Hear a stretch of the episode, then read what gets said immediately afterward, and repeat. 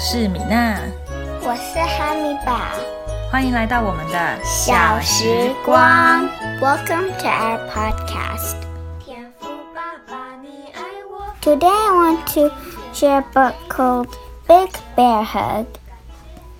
There once was a bear so filled with love and happiness that whenever he roamed the forest and came across another living thing, he would give it a hug. Everywhere he wandered, the bear shared his love, hug by hug. He even hugged creatures that bears have been known to eat. This bear could meet the roundest little rabbit, and he would just stop, smile, and give it a great big hug. No animal was too big, too small, too smelly, or too scary to hug. But what this bear loved to hug most were the trees. The bear never met a tree he did not like.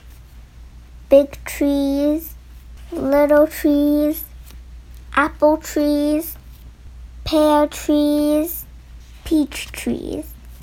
This bear hugged them all. One day, while the bear was trying to hug a beaver and a tree at the same time, he noticed a man with an axe walking into the forest.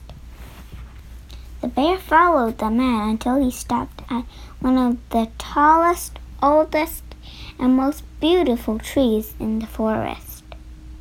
The man spent so much time looking at this magnificent tree that the bear thought he must love trees too. But to the bear's honor, the man started to chomp the tree down. For the first time in his life, the bear didn't feel like hugging at all. Then, just as he was about to sink his teeth into the man, the bear stopped. He realized that no matter how angry he was, he simply could not eat the man. It just wasn't in his nature. The bear sighed. And then he decided to do what he did best. He gave the man a hug.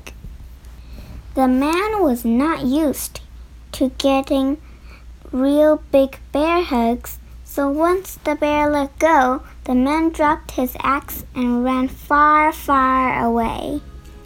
And did you know what the bear did next?